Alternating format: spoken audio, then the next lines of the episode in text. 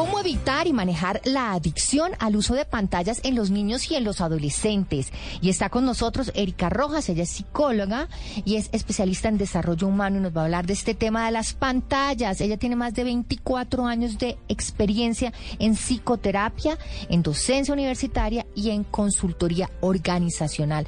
Erika, hola, bienvenida a Casa Blue. Muchas gracias por la invitación. Muy buenas tardes a todos. Erika, ¿qué hacer con los niños y con los adolescentes con esta adicción a las pantallas? Porque realmente lo único que quieren es estar pegados o de la tableta o del teléfono. Es una cosa increíble. De acuerdo, de acuerdo. Es verdad, quisiera hablar, si me lo permites, un momento sobre cuáles son los efectos que causan eh, esta, esta adicción que finalmente se está presentando en este momento. Claro que no solo en niños adolescentes, sino en la población en general, porque cuando yo entiendo la problemática, pues digo, oh por Dios, si tengo que ponerle cuidado y no como decir como es normal y eso siempre pasa, porque tendemos a normalizar cosas y a veces no, no es tan sencillo. Entonces, a nivel cerebral, digamos que hay un componente interesante y es que los niños desde que son muy pequeños actúan eh, bajo tres lineamientos. Uno, les llama la atención lo que tenga movimiento, dos, lo que tenga sonido y tres, lo que tenga luz. Entonces, por eso es que los bebés cuando escuchan una voz se giran, cuando ven algo que se mueve les llama la atención, cuando ven una luz les atrae. Y las pantallas tienen las tres. No, y es que además esto es, eh, estoy hablando de que esto llama la atención incluso a los bebés. O sea, yo tengo en mi familia una bebé y ella es desesperada a ver a quién le quita el teléfono. Sí, sí, y desde muy chiquiticos, desde muy chiquiticos están con esa sensación porque se desesperan y se ponen bravísimos cuando no y realmente tienen unas, un, un, ataque de ira increíble. De hecho, hay una investigación muy interesante que muestra que la adicción a pantallas es como si el cerebro de los bebés estuviera recibiendo pequeños shots de, heroína porque genera reacciones similares en el cuerpo frente al tema. Entonces, por eso luego no se pueden tranquilizar con nada que no sea algo, la tablet o el celular o el televisor o algo que les llame mucho la atención en esos sentidos. Entonces, el cerebro está inmaduro en esos momentos cuando está pequeñito y empieza a tener muchos cambios. Y la relación que tiene con padres y con otros adultos hace que él vaya desarrollando los límites, la cercanía, el contacto, la comunicación, pedir apoyo. Y pues la pantalla, él no tiene que hablar, él no tiene que contestar, él no tiene que relacionarse, por lo tanto no desarrolla esas habilidades.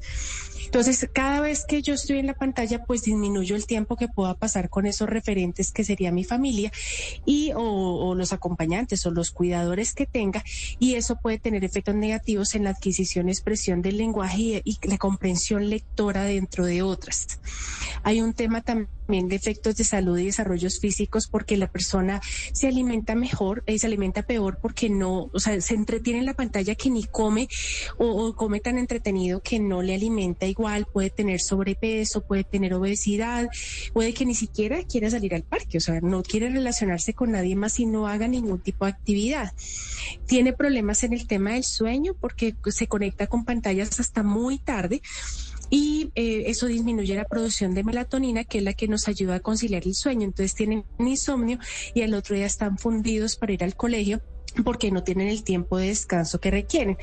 Pueden tener trastornos visuales también porque es un factor de predisposición desde muy pequeñitos para hacerlo. Y a nivel emocional se ha encontrado que pueden tener irritabilidad, tristeza, sensación de soledad eh, y como que la pantalla no me juzga, entonces prefiero estar ahí en cambio de tener otros temas. Entonces se sí. puede desarrollar ansiedad, fobia social, muchas otras. O sea, realmente el tema no es menor y pues hay que revisar ese punto con cuidado. Claro, Erika, es mire, asustador, que... ¿no, Anita? No, con todo lo que dijo o y sea, las y yo que soy la tía alcahueta que les paso el celular. No, ya yo el estoy celular. Con, yo estoy con culpa. O sea, claro, yo soy la tía es. alcahueta que les presta a mis sobrinos el teléfono. O sea, por eso me aman.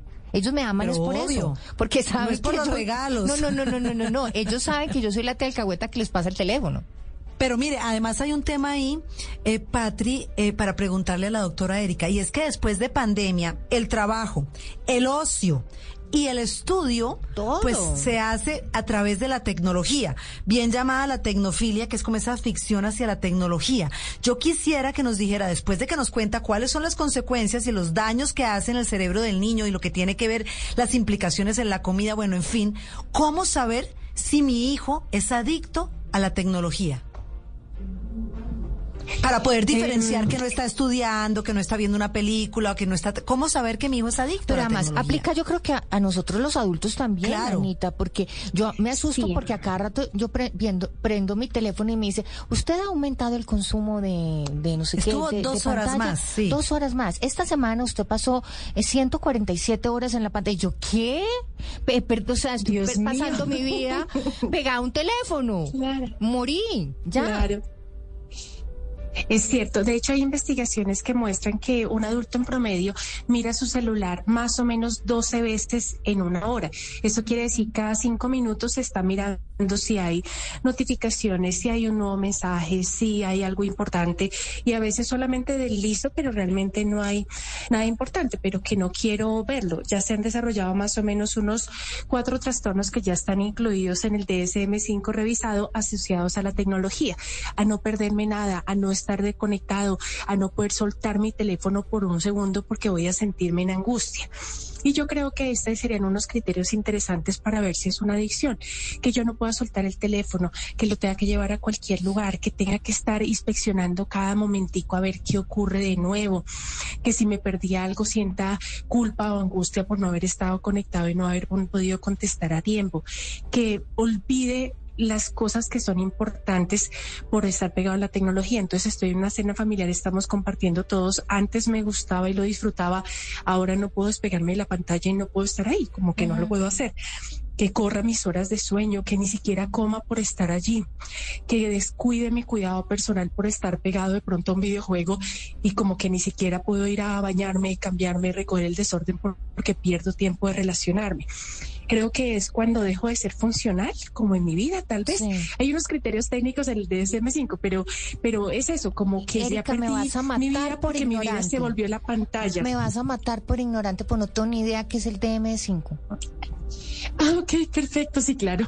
El DSM-5 es una herramienta diagnóstica de manera internacional que nos habla de cuáles son los trastornos que se tiene y cuáles son los síntomas que aparecen. Mm. Y lo describe. Si usted cumple cinco de estos días, es posible. Sí, okay. Y ahí están todos los criterios, pero, pero lo chévere es que es de manera internacional, es decir, cualquier psiquiatra, cualquier psicólogo del mundo debe regirse por esos parámetros para que todos estemos hablando en el mismo criterio, porque si no será la locura cada uno poniéndole un nombre a cada cosa que se tiene. Erika, yo creo que ya si entremos en, materia, en materia, ¿cómo podemos negociar o cómo podemos editar o cómo podemos, o sea, es una realidad que existen las pantallas, es una realidad que estos niños desde que nacen, ellos nacen ya con el chip del dedo para funcionar el teléfono. Ellos ya vienen con ese conocimiento, ya ellos nacieron así. ¿Y cómo podemos editar, cómo podemos em, tratar como padres de, de, enseñarles a nuestros hijos desde chiquiticos a tener un, un uso más responsable de las pantallas? Eh, eh, esa es una pregunta súper interesante porque lo que tú dices en tu pregunta frente a que son nativos digitales es cierto.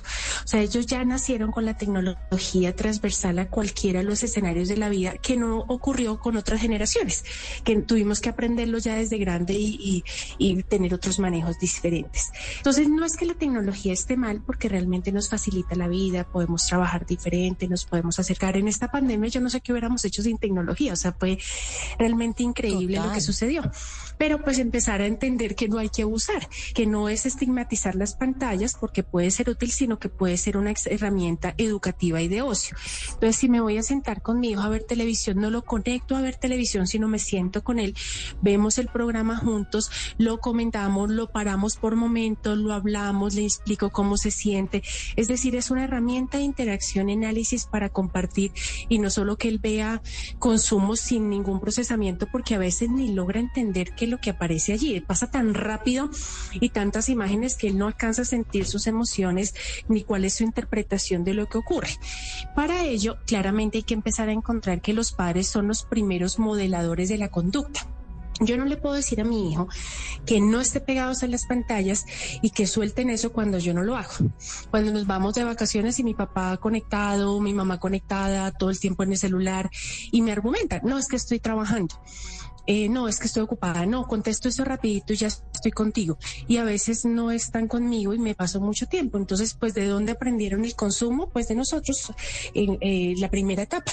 Luego ya lo aprenden de los amigos, del colegio, de otros lugares, pero la primera etapa la aprenden de nosotros. Entonces tenemos que preguntarnos si estamos dispuestos nosotros como adultos a cambiar esas tendencias. El tiempo de familia es tiempo de familia. Por ejemplo, en los tiempos de comida no, no estamos con el celular, estamos compartiendo, hablando cómo nos fue el día, cómo nos sentimos. Hay niños que solo comen cuando tienen eh, pantallas. Hay niños que los papás ya les acostumbraron que solo comen si Tim les ponen la pantalla o el teléfono, ellos están en modo conexión zombie con el teléfono y los papás aprovechan el momento zombie para eh, darle la cucharada de sopa o darle la cucharada de comida. Sí, y eso va a tener otros problemas, no solamente psicológico con lo que estamos hablando, sino de visual. Imagínate que cuando los niños hacen el movimiento de acercar la cuchara a la boca, están haciendo un proceso de conversión de los ojos donde los van cerrando como cuando uno los pone viscos y los hacia atrás, nuevamente los expande y otra vez los cierra cada vez que acerca la cuchara. Y ese es un movimiento necesario para leer y escribir. Por eso es que hay muchas generaciones ahorita que ya no están leyendo y escribiendo de la misma manera y hay y otra cantidad de problemas de, de, escritura y de lectura. Pero otro tema, otro tema, eh, Erika, que se nos está acabando el tiempo que me parece muy importante y es el tiempo. Yo llevaba a Sofía el otro día donde su doctora, mi hija de ocho años, y decía, mire, es que más de dos horas al día usted las puede distribuir, sobre todo si estamos ahorita en vacaciones como estamos en Semana Santa. Es ya pasar de la raya, máximo dos horas. Ese tiempo es un tiempo prudente para permitirle a los hijos que interactúen con la tecnología y por supuesto, como usted lo ha dicho. de la edad, Anita, no sé si, por eso, pues, no sé si existan eh, como parámetros de horas dependiendo de la edad de los niños. De acuerdo a la edad, claro. Sí, los especialistas dicen que no debería haber antes de los dos años contacto con aparatos ni nada de ese tipo de mm. cosas, a no ser que yo me siente con él y en la iPad estemos viendo los dos un video y lo estamos conversando, pero entregarle un aparato para que el niño lo administre a su voluntad o para regular sus emociones antes de los dos años no debería pasar. Luego, desde los dos hasta más o menos los diez años, una hora diaria y como estamos hablando, distribuida en varios momentos, como que nos sentamos y vimos un videito corto, pero luego solamente vimos este programa juntos, luego, pero no así como grandes cantidades. Y luego de ahí para allá sí ya dos horas diarias porque ya es más difícil regularlo. En la etapa adolescente ya es más difícil regularlo. Entonces hablaban de que más o menos unas dos horas, pero si yo tengo como adolescente y como niño otras actividades que me divierten, la pantalla no va a ser tan necesaria. Los niños cuando se les ha preguntado, porque se han hecho muchas investigaciones al respecto, como que prefieren si estar con su familia y compartir con su familia o estar en aparatos, el 90% de los niños dicen que prefieren estar con su familia. claro, hay un tema ahí que quiero hacer énfasis. Salir, reírse a carcajadas. Hay un tema ahí que quiero hacer énfasis, Patrick, antes de que se me olvide. El tiempo de la pantalla que se distribuye tiene también que ver con el tiempo antes de dormir, porque el efecto en el cerebro de la luz de la pantalla hace que el cerebro piense que estamos de día. Entonces, ah. ¿cuánto tiempo antes de poner en la cama a los niños, a pesar de que estamos en vacaciones, se deben niños, adultos, porque aplica para todos, desconectar de la, de la tecnología, de las pantallas? Sí, de hecho se sugiere que por lo menos una hora antes de cuando ya la persona va a empezar a conciliar el sueño, y esto opera para niños y adultos y todo, nos desconectemos de cualquier pantalla. Con eso empezamos la producción de melatonina adecuada para el momento de sueño. Entonces yo debo tener rituales para dormir que me ayuden a tener buenos hábitos. Hay mucha gente que le cuesta dormirse, otros se levantan a medianoche y de una vez cogen su celular y ahí les puede dar una cantidad de tiempo. Entonces el celular no debería estar ni siquiera cerca de la cama. Ok, ¿y cuáles son algunos tipsitos de negociación que podemos utilizar para cuando los niños definitivamente están adictos a la pantalla? ¿Cómo podemos negociar eso? Creo que si nosotros empezamos a diseñar actividades complementarias donde los acompañemos y ellos le hallen valor, le hallen valor, funciona. Yo en los pacientes que he tenido, cuando los papás se comprometen en ese tema, pues por ejemplo hay un rato de lectura o dibujan juntos o están en alguna clase de música y se acompañan o hacen algún tipo de juego de mesa o practican algún deporte, les ayuda un montón porque van cogiendo una disciplina muy interesante. Cuando empiezan a hacer actividades divertidas donde el niño o el adolescente siente que sí es tenido en cuenta y lo, lo está escuchando. Eh, cuando ven que yo acuerdo unos tiempos para decir, perfecto, vamos a estar ese tiempo, tú miras, yo miro, resolvemos lo que tenemos y luego vamos a compartir juntos, luego vamos a leer esto, luego te voy a contar cómo me fue, luego vamos a dibujar, qué tal si pintamos y, y vamos haciendo actividades en familia y eso ayuda muchísimo para los niños porque ellos decían es que me sentía solo y mi única compañía terminaba siendo el celular. Pero ahora ya mis papás están conmigo. Claro, eso pienso, que muchas veces es la comodidad de los padres que están cansados, que llegan del trabajo, que, que no quieren dedicar pues como ese tiempo de calidad a sus hijos y que lo más fácil, lo más sencillo y lo más, digamos, eh, para salir del paso es entregarle las pantallas a los niños. Pero estamos en Semana Santa, eh, estamos en un momento donde estamos todos descansando en familia, así que sería un momento ideal para empezar a aplicar pues como todos estos tips y aplicar eh, estas alternativas para nuestros niños de no estar pegados a las pantallas, pero sí tener actividades que sean suficientemente interesantes y que integren a la familia y que sean eh, el momento de dejar esas pantallas y esa adicción. Doctora Erika Rojas, ¿dónde podemos tener más información? ¿Dónde hay redes que podamos encontrarla a usted para que nos siga enseñando todas estas maravillas de, de cómo manejar la adicción de las pantallas eh, con los niños? Muchas gracias. Nos puede encontrar como ebullición psico, ebullición como el término del agua cuando está hirviendo y psico de psicología, o sea, PS y CO y ahí nos encuentran en LinkedIn, en Facebook, en Instagram, en TikTok, en todas las redes. Estamos como ebullición psico y ahí siempre respondemos de manera oportuna a cualquier inquietud y cualquier eh, necesidad que tengan.